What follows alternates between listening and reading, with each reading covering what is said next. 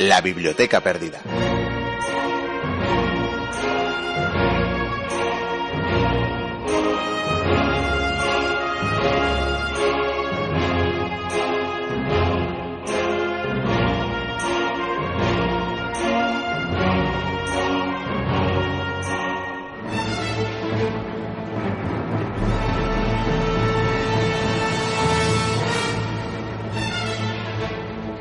Como ya se advertía en Antígona, de Sófocles, negar el entierro al vencido es una forma de injusticia, repetida una y otra vez en todas las guerras y dictaduras del mundo.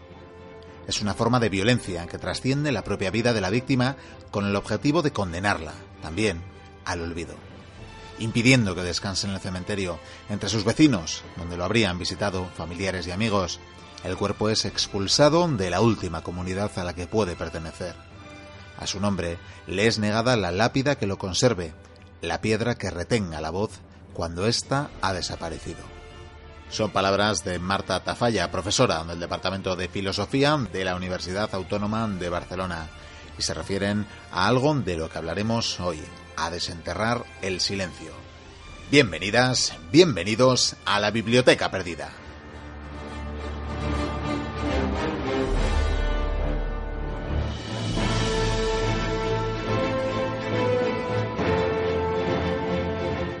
Os damos la bienvenida a esta edición número 154 de vuestro programa de historia en las ondas de las radios que nos emiten, que como bien sabéis son el 97 Irratia, la logita más Irratia, Alavedi, Artegalia Radio, Cuac FM, Onda Polígono, Fuenmayor, Radio Bronca, Chena, Antorba, Chabolo, Cadena Neo, Radio Mutant, Ujo y Radio Iris 7.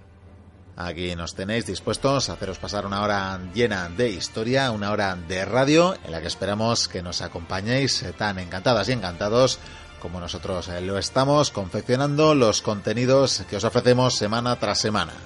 Ya sin más dilación, eh, paso a saludaros de parte de los que hacen posible este programa, que son como siempre los señores Javier Senderos, Diego y Curía, este que os habla encantado y feliz como una lombriz, Miquel Carramiñana, y también por supuesto saludaros de parte de los y las colaboradoras más habituales de este programa como Leandro Bello, Noemi Maza, Eneco Lavarría, Batirchego y Curía y como no nuestro webmaster Borja Velasco.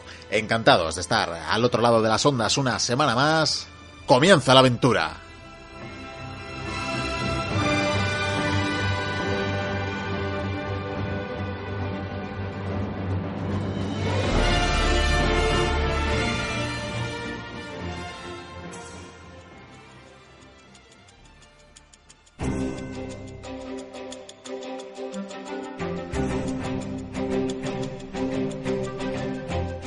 Adelantaros los contenidos del programa de hoy. Ya os avanzábamos en la presentación. Uno de ellos es que hoy tendremos la memoria como protagonista, concretamente la memoria de un maestro republicano que fue fusilado, que fue asesinado a principios de la guerra civil con el alzamiento nacional.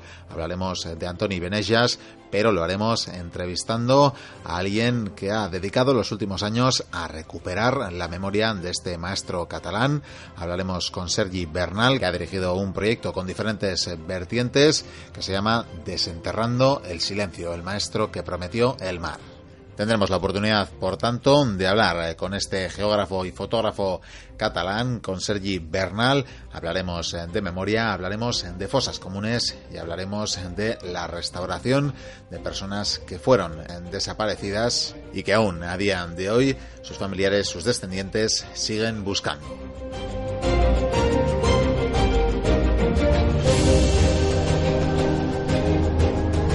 Pero no será, por supuesto, el único ingrediente del programa, y es que continúa la saga de Ecos del pasado, dedicados a las campañas de Hernán Cortés, como siempre decimos, conquistador para unos, genocida para otros, y en todo caso, en esta ocasión toca hablar de unos acontecimientos que sucedieron hace casi medio milenio. Nos referimos a la noche triste.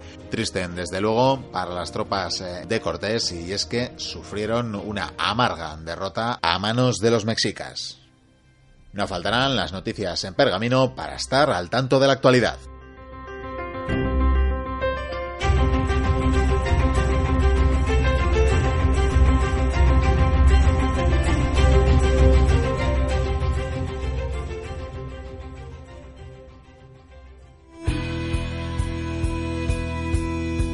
Vamos con las noticias en pergamino.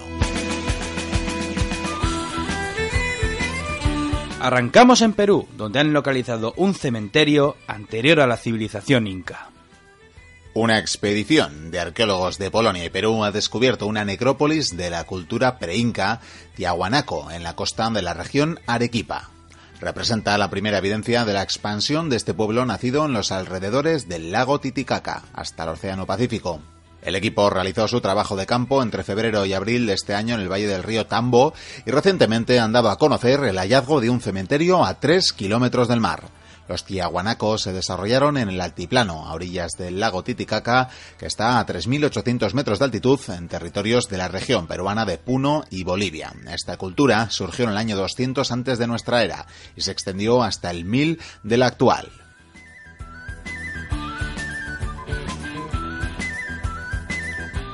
Nos acercamos a casa para hablar de los hallazgos en la ferrería más antigua de Vizcaya. La ferrería del monte Acalarra, situado en el Parque Natural de Urquiola, ha sido datada mediante el método del carbono 14 entre los siglos IV eh, y V, en época tardorromana, por lo que es el yacimiento de este tipo más antiguo de Vizcaya. Se trata de los restos de una antigua ferrería de monte o aiseola, un yacimiento arqueometalúrgico muy abundante en el territorio, ya que hasta ahora se han localizado más de 170 instalaciones de este tipo.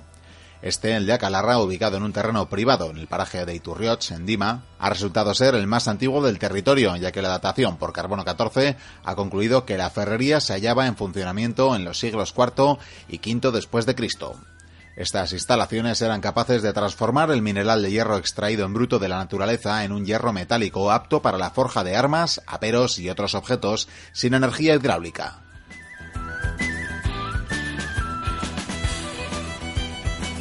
Y de Vizcaya nos vamos a la vecina Guipúzcoa para hablar de la cueva de Praileaitz.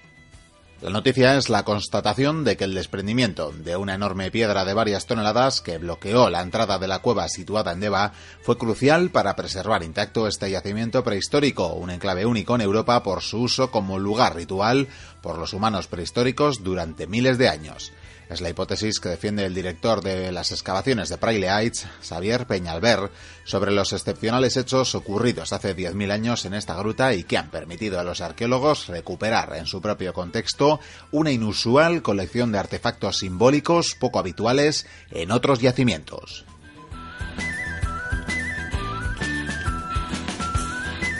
Terminamos donde hemos empezado, en Perú, cuyo patrimonio más significativo, Machu Picchu, vuelve a ser considerado el más popular del mundo. Perú vuelve a celebrar que por segundo año consecutivo el Parque Arqueológico de Machu Picchu vuelve a ser el primero de los 25 lugares de interés más populares del mundo en las listas de viajes TripAdvisor. En segundo lugar se situó la gran mezquita Sheikh Zayed en los Emiratos Árabes Unidos. En tercer lugar el Taj Mahal de la India. El cuarto la Catedral y Mezquita de Córdoba. Y el quinto la Basílica de San Pedro en el Vaticano.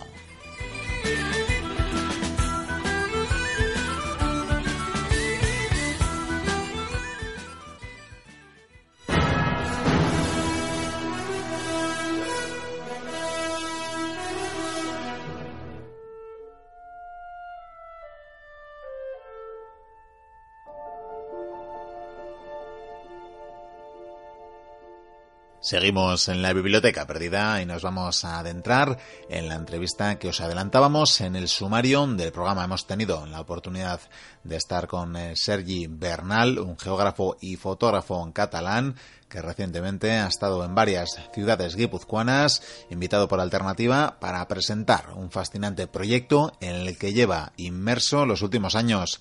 Se trata de Desenterrando el Silencio, el maestro que prometió el mar. Se trata de la historia de un maestro, de Antoni Benellas, un maestro republicano que trabajó en Burgos en los años eh, previos al inicio de la guerra civil tras el alzamiento nacional. Un maestro que introdujo un método de enseñanza pionero y cuya historia quisieron hacer desaparecer. Una historia que Sergi Bernal, al que tuvimos ocasión de entrevistar en Irún, conoció de casualidad y que no dudó en recuperar. Una historia que nos habla también de las cientos de personas desaparecidas y enterradas en la fosa común de los Montes de la Pedraja, en Burgos. Comenzamos eh, preguntándole a Bernal qué le atrajo de esta historia, por qué recuperó la historia de este maestro. Yo cuando estuve en 2010 ahí haciendo fotos en la Sierra de la Pedraja, de aquella fosa salieron 104 esqueletos. Yo cogí una historia, todo y que detrás de cada huesos, cada esqueleto había una historia. Yo cogí aquella porque hablaba de maestros, hablaba de escuela, hablaba de renovación y además además era un tío catalán como yo y me interesó esa historia. Pero de alguna manera era una historia más, una historia de una persona que, que por sus ideas acabó en una fosa común durante 74 años. Una historia más, la de un maestro en este caso, que no se sabía nada de él. Se acordaban eh, exalumnos, se acordaba la familia, pero de alguna manera había quedado en el olvido. En 2002, en Burgos, se hace un estudio de la Universidad de Burgos que se llamaba La purga de los maestros de la República en la provincia de Burgos. Este hombre no salía. El maestro Antoni Benages, que renació y nació en la fosa, de la, en la fosa común de la Pedraja en el 2010, en ese estudio no estaba. También es pintoresco de cómo apareció. ¿Cómo aparece? Aparece el último día de exhumación, cuando están recogiendo todos los restos, cuando están vaciando la fosa, llega una persona por allí diciendo aquí está el maestro de mi pueblo. Este hombre era un vecino de Bañuelos de Bureba, que es un pequeño pueblo de Burgos, ahora de 30 habitantes, en su época 200, y de alguna manera eh, este hombre es el que dice, este maestro está aquí. A partir de ese momento es cuando se empieza a tirar del hilo, sale una historia que te proyecta México, que te proyecta Cataluña y que te proyecta a diferentes ciudades donde hay exalumnos eh, de aquella pequeña escuela de bañuelos de Bureba. Este profesor tenía una peculiar, a la par que innovadora técnica de enseñar a los niños, de interactuar con los niños, una técnica llamada Freinet. La técnica Freinet venía del pedagogo francés Celestin Freinet y había entrado a finales de los años 20 por, por Lleida y poco a poco se ha ido extendiendo a diferentes escuelas.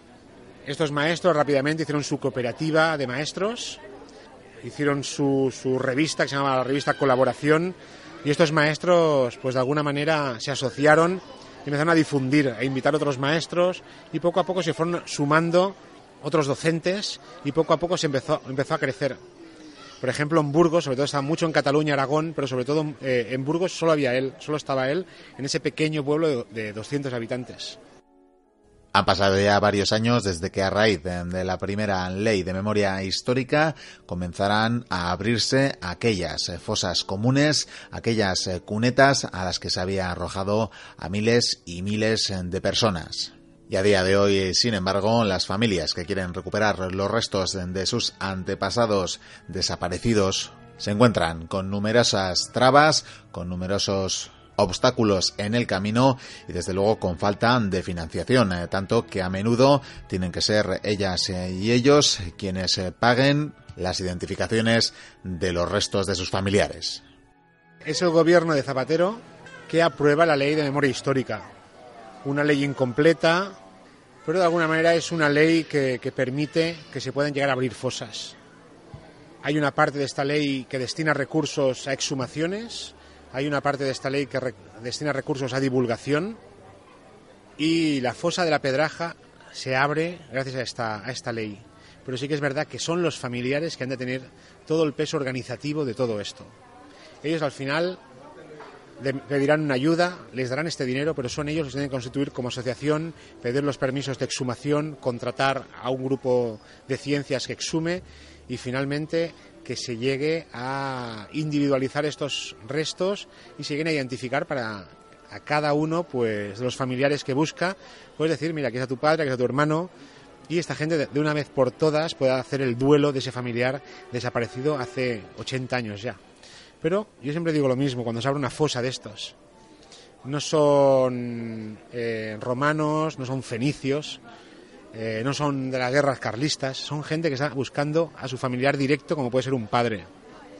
Por eso tiene la importancia de decir, ostras, hay mucha gente aún que está buscando a su familiar y, aún vive y lo conocieron y es un familiar directo.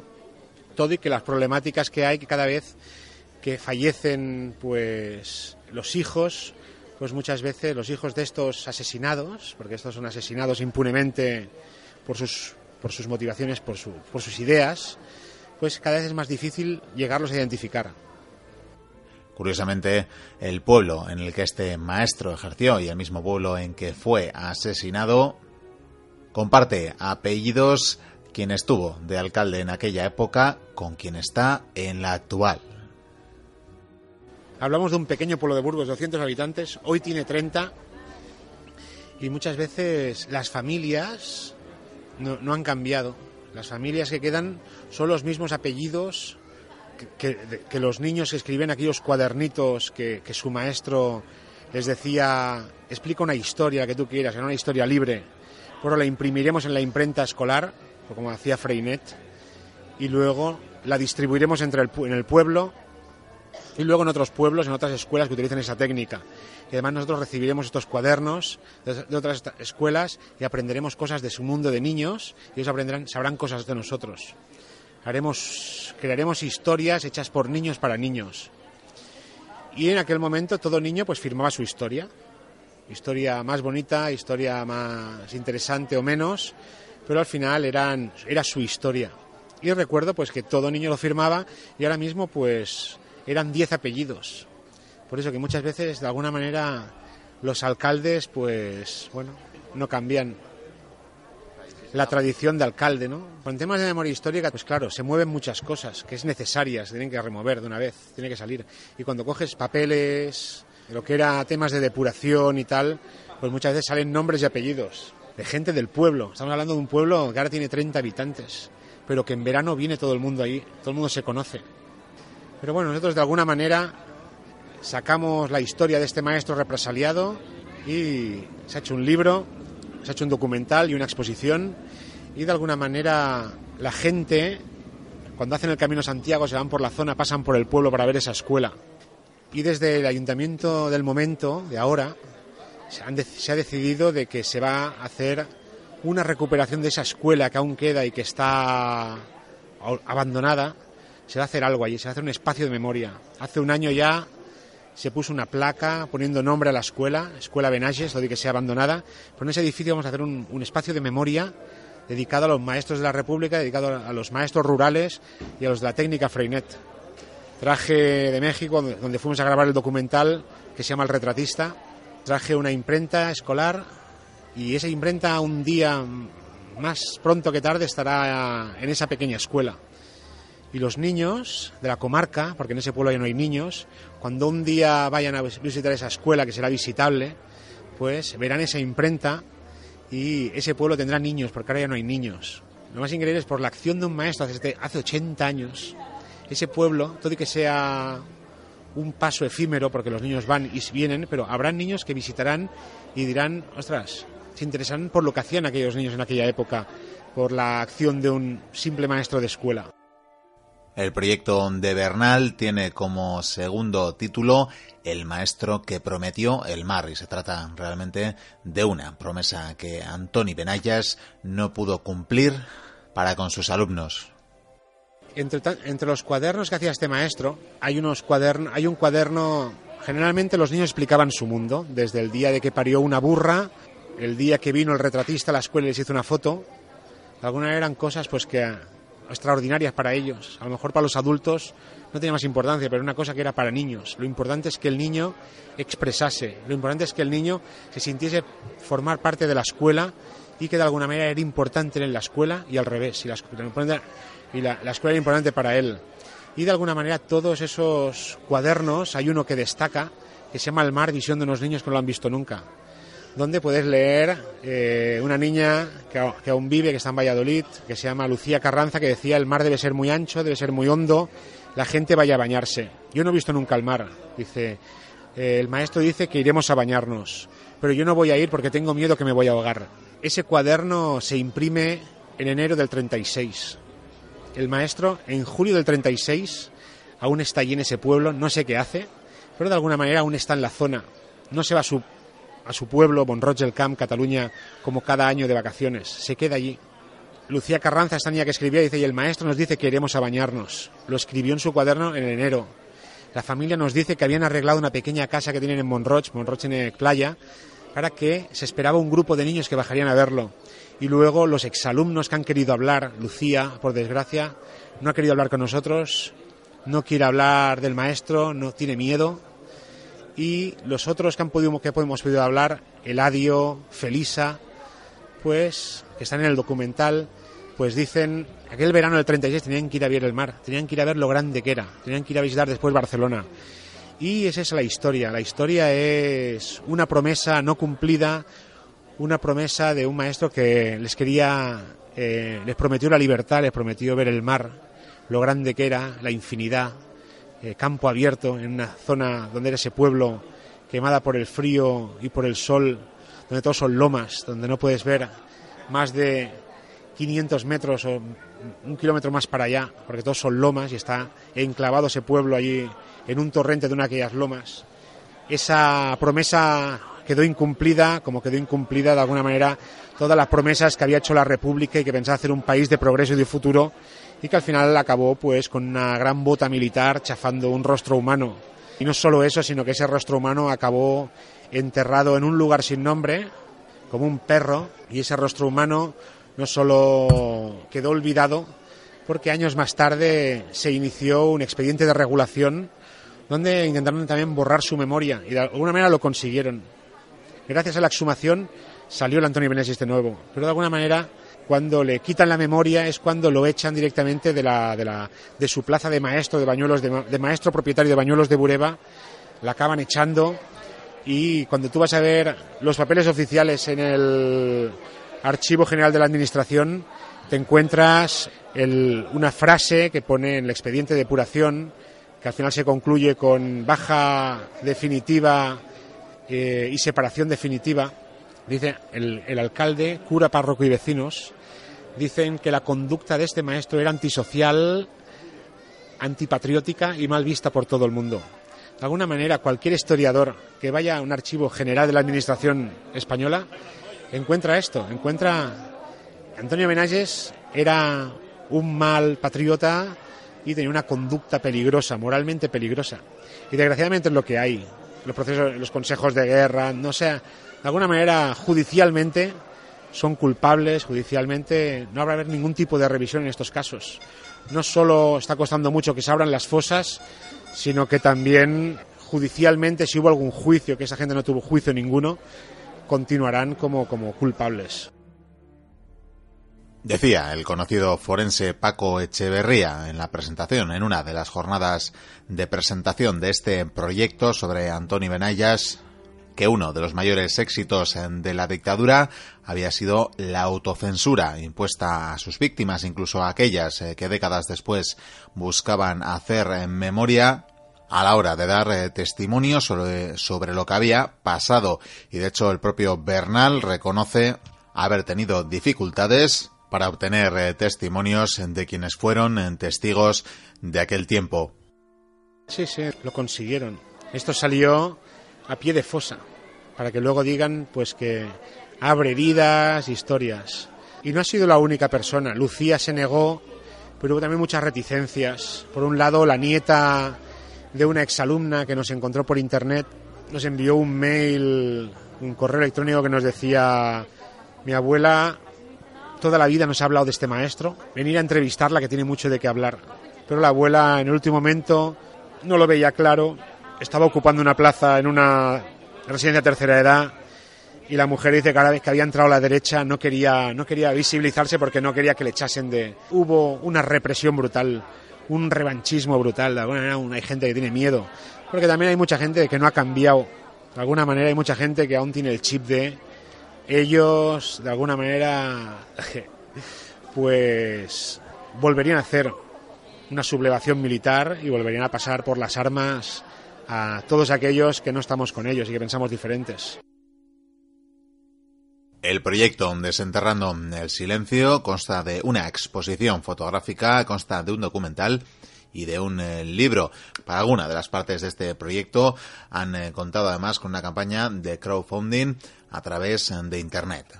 Inicialmente nació la exposición fotográfica, que la pagó un casal de barrio de Mataró, que es donde yo trabajo. Y este casal de barrio puso el dinero encima de la mesa para hacer una gran exposición. Se ha movido por 21 salas, sobre todo en Cataluña. Luego vino el libro. El libro es parte de esas ayudas que dio el gobierno español para temas de difusión, de divulgación de estas historias. Es importante que los familiares tengan sus huesos y los puedan poner donde ellos quieran. Eso es importante que el Paco Echevarría pueda trabajar, pueda abrir, pueda identificar y pueda dar. Pero también es importante que se sepa, que llegue más allá lo de la fosa, que abrir una pequeña ventana y ver que esto pasa aquí, esto pasa, que esto no es Guatemala, que esto no es Bosnia. Aquí cuesta mucho que se abra. Allí abran de oficio y aquí no se abre de oficio. Aquí tiene que ser un familiar que ponga su conocimiento si lo tiene y sus canas para acabar abriendo una fosa. El libro salió, el libro se llamaba Desenterrando el silencio, Antoni Benages, el, el maestro que prometió el mar. Lo publicó Blume en 2013, en marzo. Se ha hecho ya una primera reedición y tiene el cuaderno del mar, tiene un facsímil que se llama El mar, visión de unos niños que no lo han visto nunca, que es la edición esta de febrero del 36. El libro tiene fotografía mías y quien escribe la historia es el francés escribano, Paco Escribano, que bueno, que ha trabajado con temas de Puchantic, que ha trabajado con temas de, de, de Casaldáliga, que es un religioso que está con los sin tierra en Brasil. Y este tío, bueno, tiene una sensibilidad especial para tocar estos temas. Y finalmente, el documental. El documental se llama El Retratista. Lo grabamos en México, lo grabamos en Zaragoza y lo grabamos en Burgos y en Cataluña. Y este documental nació de la plataforma Berkami. No teníamos dinero, no había más dinero para temas de divulgación porque habían cerrado el grifo. Nos tiramos a las redes para que la gente se hiciese suyo esta historia y bueno, salió todo como un cohete. Recogimos 7.000 euros muy muy rápido y nos permitió viajar a México. Y es que fue en México precisamente donde pudieron seguirle en la pista a Antoni Benayas. La primera vez que yo puse en Google Antonio Benayes, cuando, cuando había pasado aquella persona por la fosa diciendo aquí está el maestro de mi pueblo, me catapultó a, una, a un web, a un blog mexicano, que decía unas cosas increíbles sobre aquella historia del mar, sobre este maestro. Y claro, en Veracruz, México, San Andrés de Tuxtla es el municipio, hay una pequeña escuela que continúa con estas técnicas que fueron llevadas de la mano del exilio, de los maestros en el exilio que regaron a México y que México los acogió con las manos abiertas. Y hay una pequeña escuela, un pequeño pueblo fundado por Patricio Redondo, la escuela, que utiliza esa misma técnica con imprenta escolar y hace cuadernos igual desde, dos, desde 1940 a 2014 continúan. Y mientras que Antonio Benages es un desconocido, allí todos los cuadernos que ilustra aquella escuela ponen el nombre de Antonio Benages como primer mártir de la técnica Freinet. Aquí es un desconocido y allí que de alguna manera se ha podido desenvolupar el método, la técnica, y es una escuela que ha dado gente muy reconocida en la zona, lo reconocen y, y lo, lo, lo, lo, manejan de esta manera, este maestro asesinado los primeros días de la guerra civil después de ser torturado eh, y olvidado. Y hasta aquí la entrevista a Sergi Bernal, que nos ha contado la historia del maestro que prometió el mar. Un caluroso abrazo, un caluroso saludo a la gente de la Biblioteca Perdida. Gracias.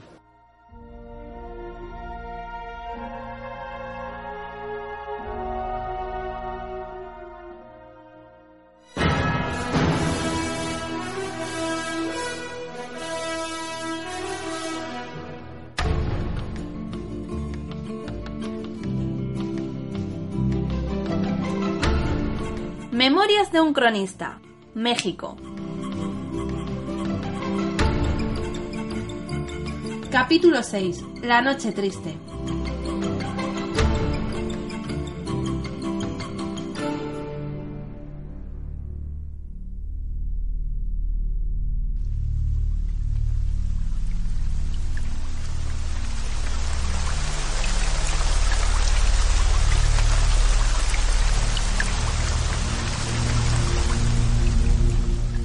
Ciudad estaba en completo silencio. Habían pasado largas horas desde que había anochecido. Con buen concierto y en completo silencio comenzamos a salir por las puertas de palacio. No había nadie en las calles. Parecía como si el mundo entero hubiera callado para ayudarnos a escapar. Seguimos avanzando por las calles mirando por todas partes. Llovía con tanta fuerza que a buen seguro que nos traería mala suerte. La columna era demasiado larga. Éramos demasiados soldados contando a los indios aliados. Teníamos por bien que algunos puentes habían sido retirados para evitar nuestra huida. En el centro estaba Cortés con los de a caballo y varios capitanes. El grueso de la tropa portaba unos maderos para hacer las veces de puentes. Nosotros estábamos en la retaguardia, muertos de miedo.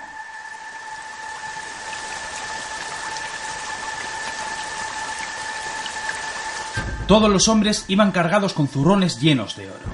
Algunos habían dejado sus rodelas en el real y solo portaban espadas. A mi lado, como siempre, estaban mis compañeros de armas. Perales no dejaba de mirar la retaguardia. Morales estaba tan cargado de oros que le costaba andar con disciplina. El joven Sebastián Rial ayudaba a empujar una de las piezas artilleras. Tú, cabrón, ayúdame a empujar el cañón o te curo de pescozones hasta abollarte el casco. Allí estaba José Manuel, el artillero con más arrestos y peor fama de toda la compañía. Girando sobre mis pasos, comencé a empujar la pieza junto a él. Mira, vizcaíno, te voy a dar un consejo. Me las he visto con moros, franceses, suizos y estos sodomitas del diablo. Si una cosa he aprendido es que un enemigo cabreado te puede venir por donde menos te lo esperas. Cuando comience la agonía de las toledanas, ten por seguro que los que estamos atrás vamos a recibir por todos los lados. A mí los de Narváez me traen sin cuidado, pero como le pase algo a Margarita, la vamos a tener. Margarita, por cierto, era su pieza de artillería. José Manuel tenía por costumbre bautizarlas con nombres de mujeres. De hecho, algunos curas recelaban de bendecir a un cañón, mas tengo por muy cierto que más de un cura bendijo aquellas piezas con una espada en el pescuezo.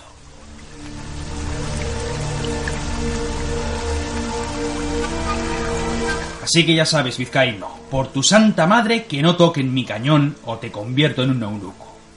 No me tomé mal sus palabras. Él hablaba así con todo el mundo. Mal que pese, yo confiaba en la fortuna de nuestro capitán. Los mexicas no solían luchar cuando era de noche. Antes del amanecer estaríamos lejos de la capital azteca y a buen recaudo con nuestros amigos de Tlaxcala. Apoya tus oros sobre la pieza, bellaco.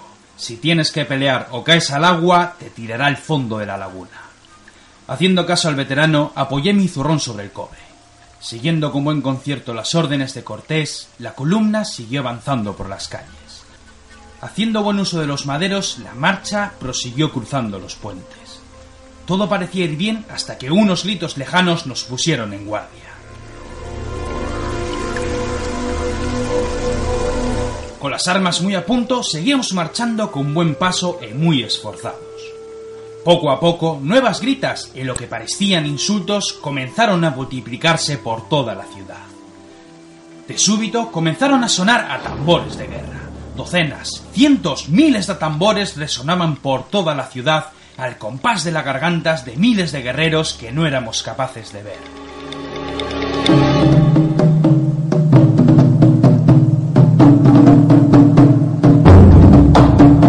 Chocando entre nosotros, el miedo comenzó a cundir en nuestras filas. Por aquí y por allá sonó algún que otro arcabuzazo. Después comenzaron a oírse algunas gritas en nuestra columna en los sonidos inconfundibles del choque del metal.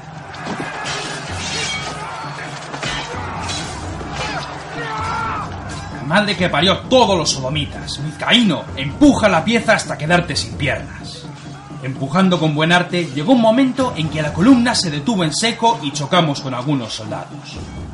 Por muchos gritos e insultos que lanzásemos, los hombres no podían avanzar.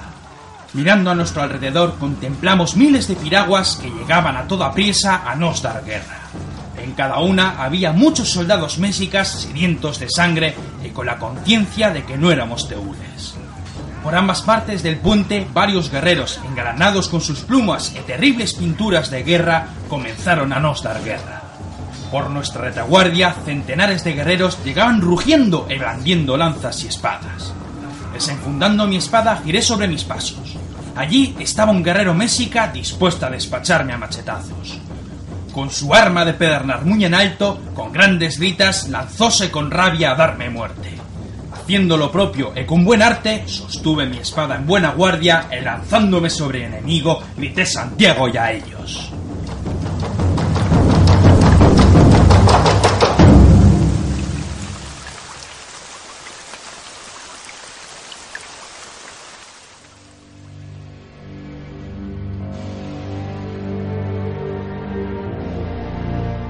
Sin embargo, antes de continuar con mi historia, debéis saber qué fue lo que nos llevó a todos a esta situación tan terrible. Tras la llegada de las tropas al mando de Pánfilo de Narváez, Cortés marchó con buena parte de la tropa y nos dejó a una compañía en Tenochtitlán al mando de Pedro de Alvarado. Este capitán, valiente pero nervioso, sintió la sombra de la traición. Recelaba de los mexicas. Tenía muy por cierto que los ciudadanos mostraban su malestar desde que descubrieron que Moctezuma vivía en nuestro real. Fue entonces cuando llegaron unos fastos. Aquestos indios de México tenían días religiosos como los que habemos de tener nosotros en Castilla. Aquel día se juntaron muchos indios y principales en las plazas para bailar y cantar en memoria y honor a sus dioses. De aquella guisa, Alvarado supo que los mexicas tenían intención de realizar sacrificios como era su costumbre. Eso fue al menos lo que nos dijo, aunque muchos soldados nos decían que habían llegado rumores sobre un asalto a nuestro real para liberar a su emperador. Sea como fuera el verdadero motivo, lo cierto y verdad es que Alvarado hizo llamar a toda la compañía para que fuese presta a una de las plazas mayores.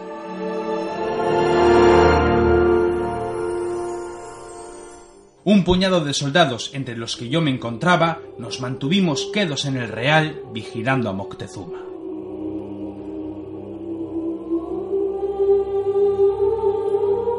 Desde nuestro palacio oímos al de poco grandes gritas que llegaban resonando por las calles. Bien apercibidos nos esperábamos lo peor. Ninguno de nosotros entendía qué había sucedido. Más tarde, los nuestros regresaron con buen concierto. Todos estaban cubiertos de sangre.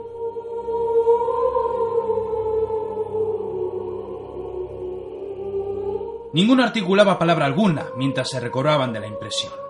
Fue allí cuando di con mi buen amigo el artillero José Manuel. Este me dijo que había sido una carnicería que los indios bailaban y cantaban mientras ellos fueron taponando las calles y tomando buenas posiciones. Al grito de Santiago y a ellos, la tropa al mando de Alvarado rompió filas y comenzó la masacre. No hubo piedad con ninguno. Tanto hombres, mujeres como niños dieron con sus huesos en las calles, atravesados con el buen acero español. Los vientres vizcaíno, los vientres yacían desparramados por los suelos, la sangre recorría las calles hasta la propia laguna. Ninguno iba armado, me dijo. No se pudieron defender. Solo corrían por sus vidas.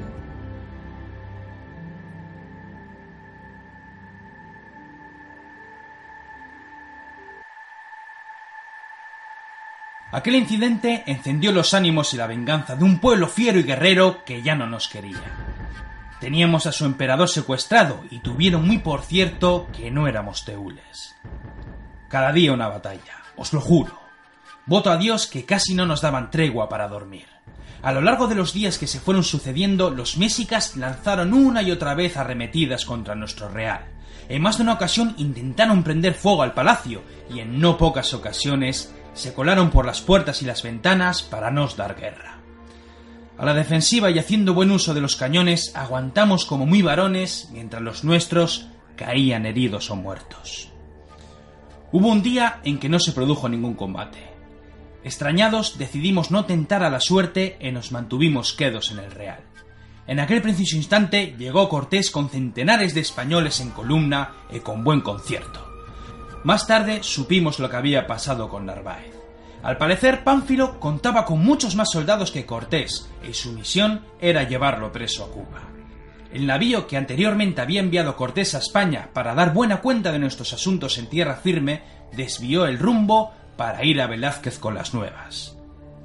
Este, usando su propio patrimonio, reclutó una fuerza considerable para arrestar a Cortés.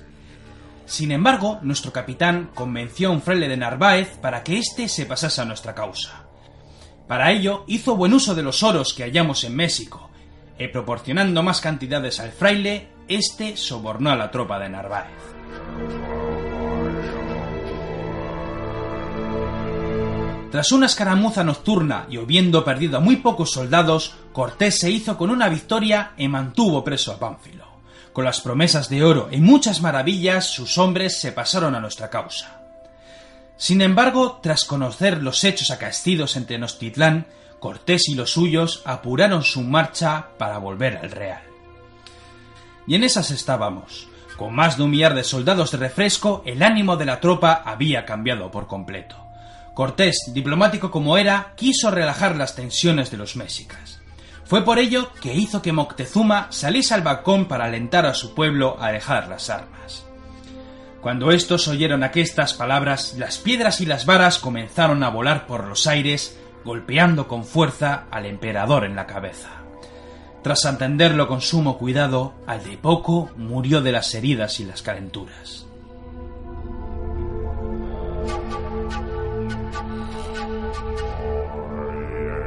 En los días siguientes realizamos algunas salidas para romper el cerco. Batiéndonos de buena guisa y muy esforzados, avanzamos por las calles hiriendo y matando a muchos guerreros.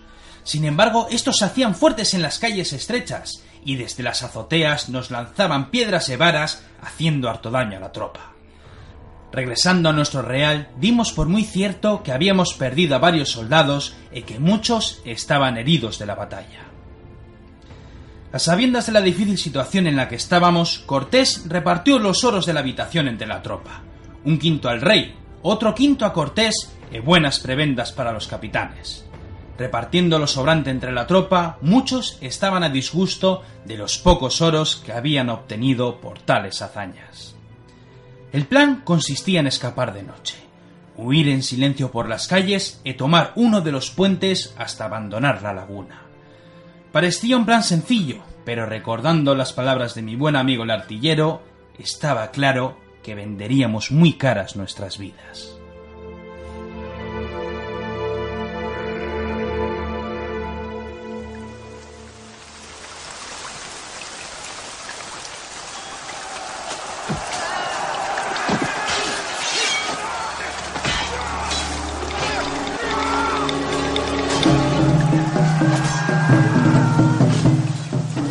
Temple y mucha prisa, lancé una estocada que fue a parar en el vientre de aquel guerrero que venía a darme muerte. Con una patada en el pecho, aquel soldado cayó entre gritos a la laguna. A mi alrededor todo era caos. Los hombres sin liderazgo luchaban por sus vidas entre grandes arrebatos de furia. Sin orden ni formaciones, muchos españoles comenzaron a caer víctimas de las armas mexicas.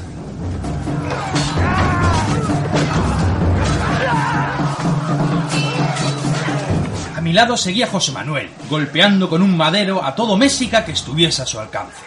Mis amigos de armas se batían como los bravos, dando empujones a los indios que caían al agua. Por cada indio que era arrojado, dos guerreros escalaban el puente para nos dar guerra. José Manuel me gritaba para que empujase la pieza artillera. Era imposible. Con tantos guerreros a mi alrededor, en una noche tan cerrada y con la lluvia calando nuestros huesos, no teníamos escapatoria. Avanzando Dios sabe cómo, seguimos el sendero cubierto de cadáveres. Los hombres de ambos bandos yacían por doquier. Muchos caían al agua y morían ahogados por el peso de los oros. Otros eran capturados y llevados en las piraguas hacia el corazón de la ciudad. Lanzando estocadas a diestro y siniestro, nos abríamos paso entre una vorágine de manos que se lanzaban a miles para capturarnos vivos. Los atambores resonaban con más fuerza en aquel infierno.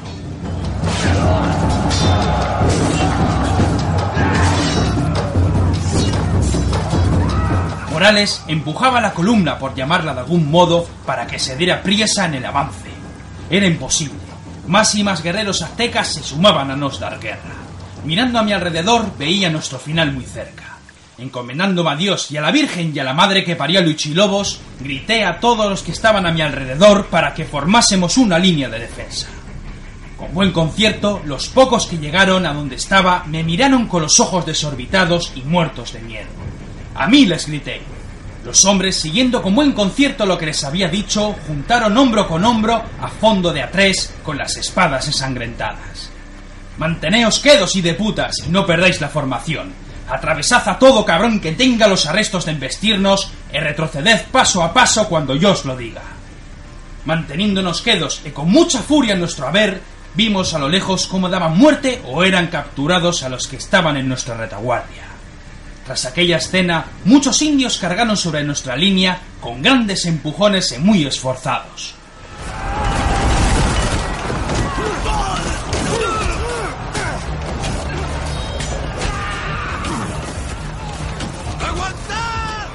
largas estocadas a que estos indios de México comenzaron a sentir el dolor del baile de las toledanas. Tras dejar heridos a un buen grupo, comencé a lanzar gritas para que fuésemos retrocediendo. Con cada señal dábamos dos pasos hacia atrás sin perder de vista a nuestros enemigos que seguían avanzando con saña. Lanzando buenas estocadas de esas que no te salvas, seguimos retrocediendo a pasos cortos. Cuando uno de los nuestros caía, otro ocupaba su posición. Algunos comenzaban a mirar más allá del puente pensando en correr por sus vidas. Perales me puso en aviso. Vizcaíno, guárdate de los de retaguardia. Si salen corriendo, estamos muertos. Lanzando más y más estocadas, seguimos retrocediendo. Perales, le grité, ponte en nuestra retaguardia y si un de puta sale corriendo, lo despachas con el sueño de los justos. Entre risas, aquel cabrón se situó en nuestra retaguardia, retando en todo momento a la compañía. Si alguno tiene los arrestos de romper la línea, voto a Dios que le clavaré la espada por donde lo hacen los sodomitas.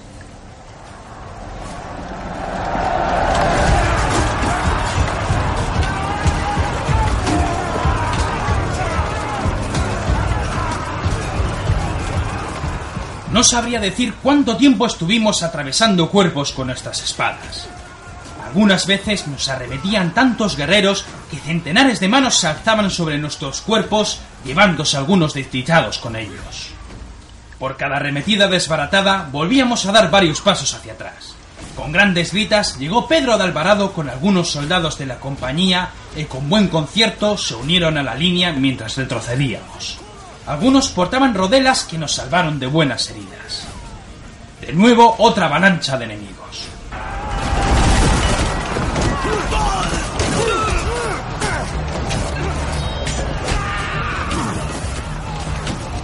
Manteniéndonos quedos, mantuvimos la sangre fría y justo en aquel instante en que estábamos a punto de golpearnos, lanzamos como demonios estocadas a placer. Más y más guerreros se sumaban a la pelea. Dios sabe cuántos caían a la laguna víctimas de nuestras armas. Tras aquella fatal embestida, los mísicas volvieron a agruparse en buen número.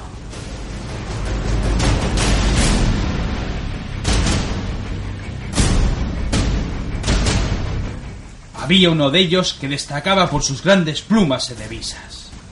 Era el general de las cicatrices y las mejillas pintadas de verde. Llevaba consigo una de esas espadas como montante.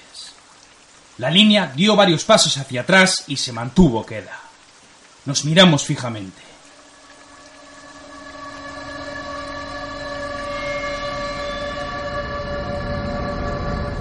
Con un gran grito, aquel guerrero se lanzó al ataque acompañado de muchos guerreros.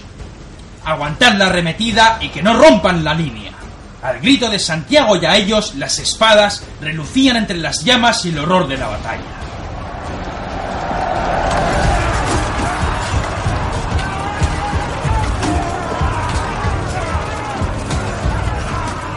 Aquella embestida derribó a muchos de los nuestros, mas con grandes empujones y buenos tajos la frenamos en seco. En medio del puente, con la gran laguna a nuestro alrededor y sin ninguna vía de escape, comenzamos a vender cara nuestras vidas en un combate sin piedad. Derribando de una patada a mi compañero Morales, el general comenzó a lanzar un sinfín de golpes con su espada que detuve con la mía hincando la rodilla en el suelo, aquel fiero guerrero, nacido para la guerra y sus menesteres, siguió descargando golpe tras golpe hasta que mi acero se partió por la mitad. Su arma fue a dar con mi hombro dislocando mi brazo izquierdo. Tras aquel golpe volví a levantar su arma de pedernal para darme muerte, mas en aquel preciso instante, dejando mis últimas fuerzas en un esforzado intento, levanté Dios sabe cómo mi espada quebrada y con buenos arrestos di con ella en el ojo derecho del general.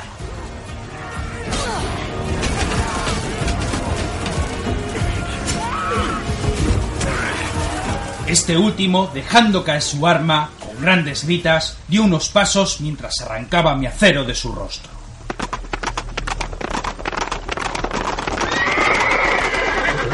Retrocediendo sobre nuestros pasos, escuchamos el sonido de los cascos de los caballos. En nuestra retaguardia, Cortés y varios capitanes llegaron a salvarnos de la muerte. Habiendo casi llegado al final del puente y viendo que llegaban las tropas de refresco, los indios retrujeron a su ciudad con buen concierto. Solo uno de ellos se mantenía en pie. El general tenía el ojo destrozado y la sangre brotaba sin cesar. Nos miraba con furia. Levantándome como buenamente pude, lo miré por primera vez en mi vida con gesto desafiante.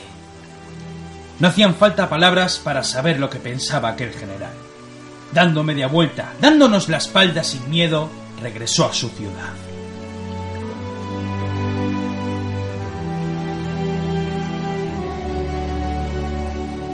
Cortés preguntó si éramos los únicos que quedábamos en retaguardia.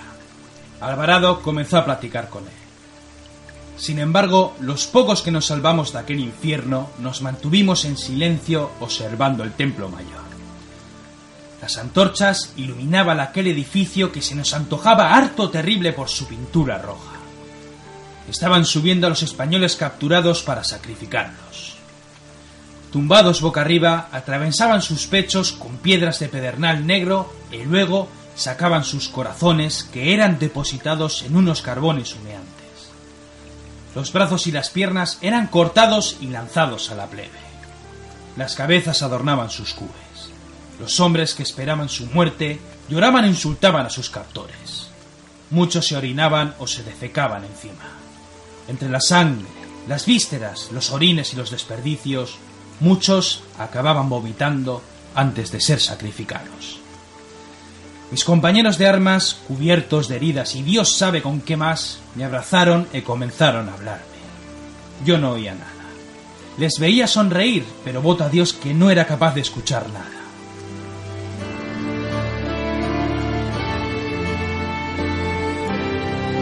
Desvaneciéndome en un dulce sueño, todo se volvió negro.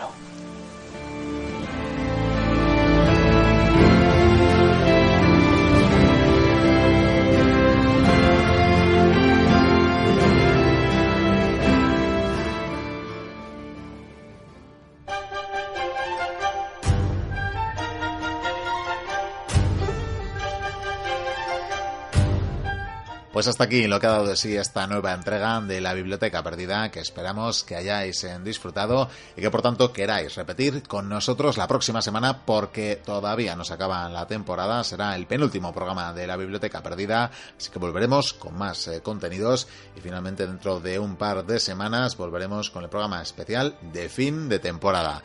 Entre tanto, y como hacemos siempre al terminar la Biblioteca Perdida, vamos a leer los mensajes, los comentarios que nos habéis hecho llegar a a través de esas lechuzas mensajeras o también, eh, como no, a través de redes sociales y demás y demás eh, vías que nos deja, que nos permite la tecnología.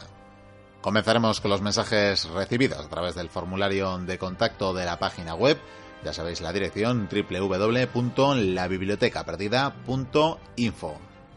Dirección similar a la que tiene el correo electrónico al que nos podéis escribir info arroba la biblioteca perdida.info y a través de esta vía, como decimos, nos ha escrito Gustavo Cuenca, un oyente colombiano radicado en Estados Unidos y que nos dice que todos los días de ida y de regreso al trabajo lo primero que hace es eh, ubicar Evox y la biblioteca perdida que busca un tema que quiere escuchar y le acompañamos por tanto por el camino. Además eh, nos hacían Gustavo alguna crítica constructiva que le agradecemos tal y como hemos hecho en la respuesta por escrito que le enviábamos y también nos hace varias propuestas. Nos decía que algún día quiere escuchar eh, narraciones similares a las que solemos hacer con héroes latinoamericanos. Se refería a Simón Bolívar, a San Martín, a Antonio Ricaurte, la batalla de Boyaca y otras eh, tantas. Pues bueno, tomamos eh, nota y aunque será la próxima temporada, asumiremos muchas de estas propuestas que nos haces. Así que enviamos saludos a Estados Unidos.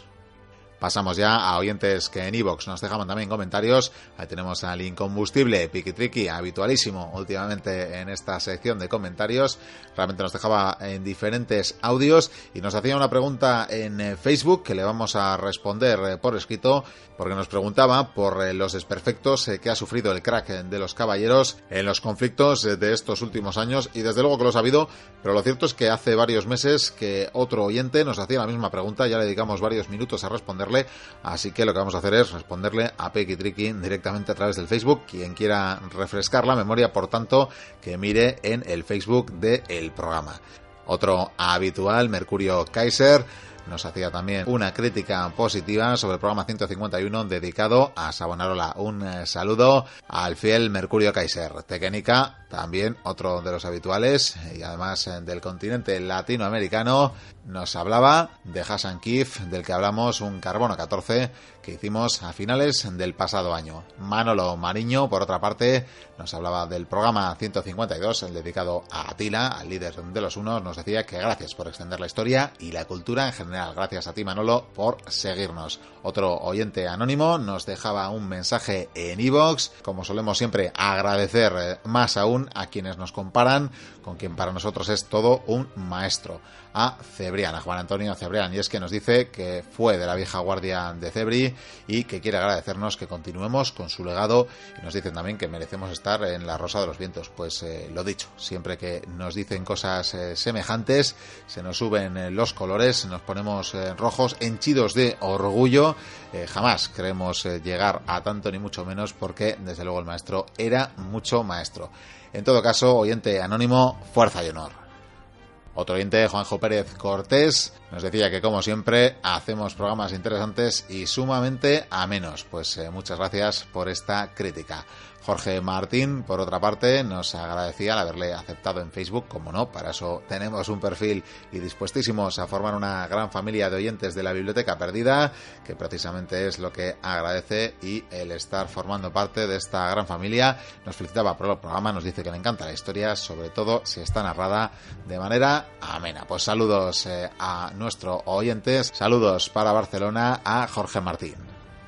Y finalmente, ya veis que esta semana vamos un poco más breves o más rápidos, ciertamente no tenemos mucho tiempo, vamos a saludar a los nuevos seguidores que tenemos en nuestro perfil de Twitter, que ya sabéis que en esta red social también podéis estar al tanto de las actualizaciones de nuestra página web, a George Cortés, a David Soler y Ana Zuazo.